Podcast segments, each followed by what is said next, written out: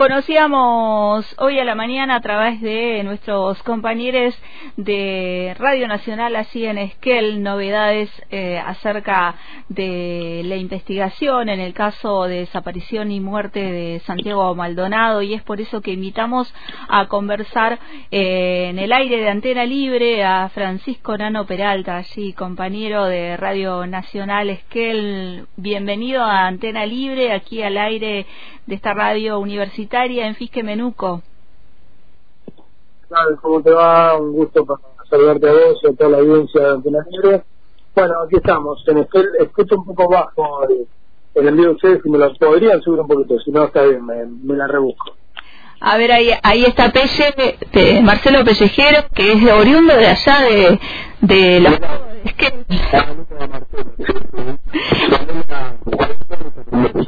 Sí, sí, ahí está eh, trabajando ahí en la consola para ver si puede solucionar. ¿Me escuchás un poco mejor? Dale, bueno, eh, conocíamos hoy eh, novedades acerca del caso Santiago Maldonado, declaraciones de, testigos, estuvimos ahí escuchando el reporte que realizaban hoy por la mañana eh, en la radio. Eh, ¿Qué nos podés contar de, de, lo que se sabe hasta ahora? Bueno, básicamente, en parte lo que, lo que relatábamos esta mañana, a la Eduardo también de poder tener mayor información, eh, porque, bueno, lo, la situación, digamos, está, está posible este testigo, digamos, de, identidad reservada, eh, con las declaraciones que ha hecho ante sede judicial, estaría cambiando el curso de la causa, que recordemos la causa está eh, dormida, digamos, una causa que no tenía movimiento, que había sido prácticamente planchada porque no tiene ni juez y la familia reclamó muchas oportunidades que, que se investigue, que se reabra, que se mantenga, digamos, activa la causa, dado que hay cosas que no fueron resueltas por la causa y que se dieron por, por cerradas algunas hipótesis porque eh, las pruebas que se habían reunido no eran, al entender de los magistrados, suficientes para mantener, por ejemplo, la idea de desaparición forzada. Entonces,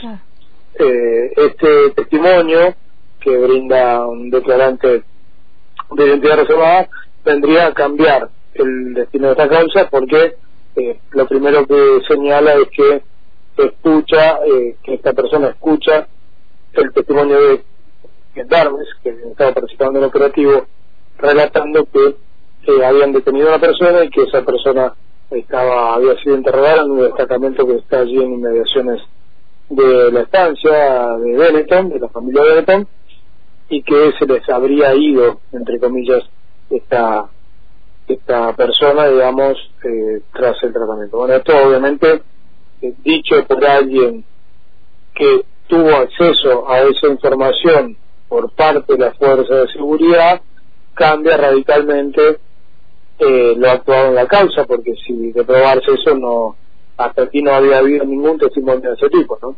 Claro es un testimonio que eh, trae eh, un poco así también de, de respuestas de esta pregunta, ¿no? Que siempre se hizo, ¿dónde estuvo Santi eh, durante esos 77 días hasta aparecer en el río?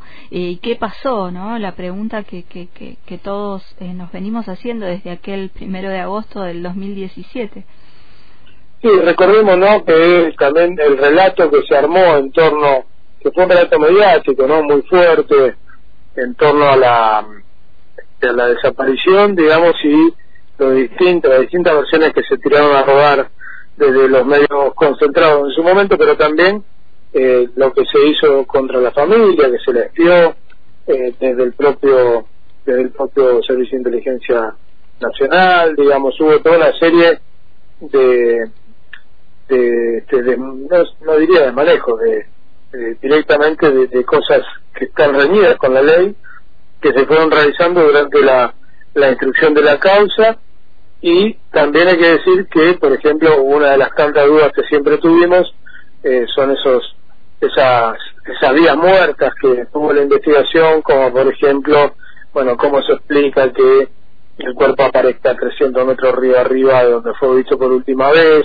cómo se explica, eh, digamos, las el lavado de las camionetas y, ninguna actuación en, ese sentido, más un montón de interrogantes que hubo, pero sobre todo cómo se explica que no se había realizado una reconstrucción inmediata del hecho para saber dónde, cómo y cuándo estaban ubicados cada integrante de las fuerzas de seguridad actuantes, como también de la de la comunidad y de los manifestantes que estaban allí. Entonces, eh, todas esas dudas quedaron cerradas en la causa en día muerta, ¿no? En, cosas que, eh, fruto de, de interpretaciones, de pruebas y contrapruebas y demás, llevaron a la indefinición judicial. Bueno, eh, ahora, así como hubo un fallo de la casación que dijo hay preguntas que no están eh, respondidas hay cuestiones que no están resueltas, por lo tanto la causa debe seguir abierta, también eh, la propia justicia se apresuró, como se apresuró, no, mejor dicho, dictaminó que no había desaparición forzada. Bueno,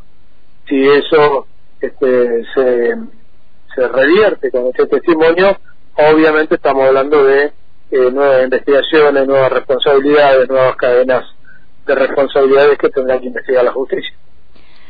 Que tendrá que, investigar y esperamos que, que, esto continúe y que así sea, que, se investigue y que se pueda saber eh, finalmente eh, qué pasó y dónde estuvo Santi en, esos días y esta carátula de investigación forzada que también este si si se logra este revertir y, poner esta carátula también eso implica otras instancias en la investigación ¿no? Sí, sí, recordemos que además la familia se ha presentado en la Corte Interamericana de Derechos Humanos este, y esa causa, digamos, si bien no ha habido un advenimiento eh, de conformidad respecto de lo que se le pidió al Estado argentino y demás, eh, eso sigue su, su curso.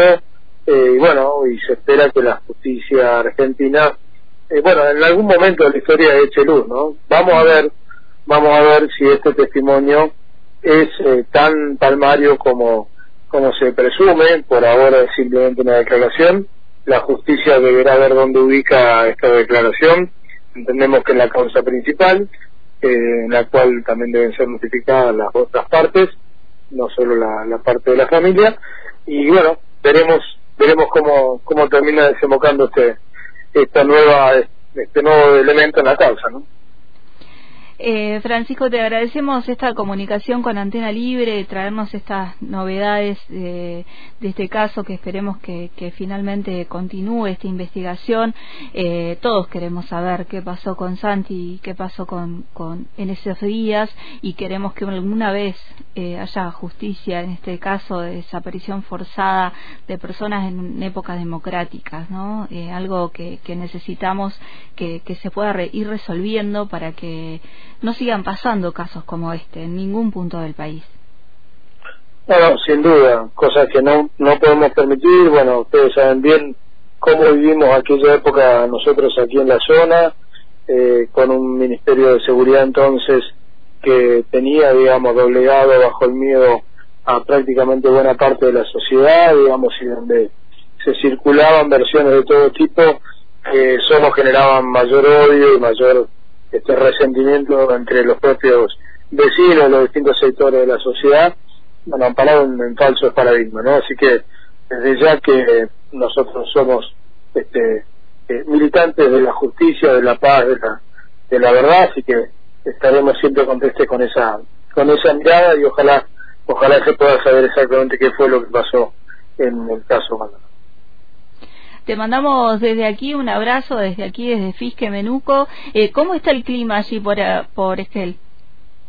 Mira, ahora está lindo, o sea, está nubladito, pero una temperatura agradable. Tuvimos solo un día frío en, hace un par de días atrás y ahora está, no te digo exactamente la temperatura, pero debemos estar en los calculo que 10, 12 grados seguramente. Ah, bueno, bueno. Desde aquí saludos eh, desde desde Fisque, ahí está Pelle que manda saludos también allá para la gente de, Radio Nacional. Bueno, déjame mandarle un saludo grande ahí a Milagro Rey, de, bueno, a toda la gente que hace Rebelde Amanecer, que también disponimos aquí por, por Radio Nacional. Esquero, así que no la solamente. Rebelde Amanecer, el programa de que se lleva adelante de la Liga por los Derechos Humanos, que está eh, se retransmite en varias emisoras y también se encuentra a través de la web. Así que le decimos a los oyentes que, así lo empezamos produciendo, empezamos produciendo aquí en Esquel y bueno ya ya tomó vuelo propio y se está este, trabajando incluso ahí desde, se está grabando directamente en Neuquén, así que bueno, ahí va Rebelde Amanecer, que, integra tres provincias, ¿no? A, a Chubut, a, Santa Cruz y a Río Negro y también a Neuquén, cuatro en. Cuatro provincias en, en un programa bien patagónico también. Totalmente. bueno, te mando un abrazo fuerte, eh, Nano, y nos y estamos comunicándonos a ver qué, cuáles son las otras novedades que van surgiendo desde allí. Y bueno. Como no, hoy te adelanto porque, bueno, me, comuniqué con, con la familia de Santiago Maldonado, más precisamente con Sergio, y bueno, me dijo mañana va a estar hablando con nosotros, este, pero previamente a eso seguramente va a estar en televisión pública hoy compartiendo su eh, bueno la, primera repercusión que vamos a escuchar de la familia por esta declaratoria. Bien estaremos ahí eh, atentas a ver qué que dicen desde la familia y bueno y Sergio también este alguna impresión de, de, lo que ocurrió hoy. Eh, abrazos nos volvemos a comunicar. Abrazos para usted chao chao. Dale, chao, chao. Hablábamos con Francisco Nano Peralta de Radio Nacional es que el, caso Maldonado, un testigo habría declarado en la justicia haber escuchado gendarmes que participaron del operativo eh, del primero de agosto del 2017 en la Pulof en resistencia a Cusame eh, y lo escuchó decir, dijo este testigo, eh, que habían detenido a una persona, la habían interrogado y que se les fue. Eso fue la declaración de este testigo en el contexto de la investigación por la desaparición seguida de muerte de Santiago Maldonado. Somos el desierto tristemente conquistado, somos el silencio más reciente de la historia, somos el destino más feliz del egresado. Somos un verano sin Santiago y sin Nahuel.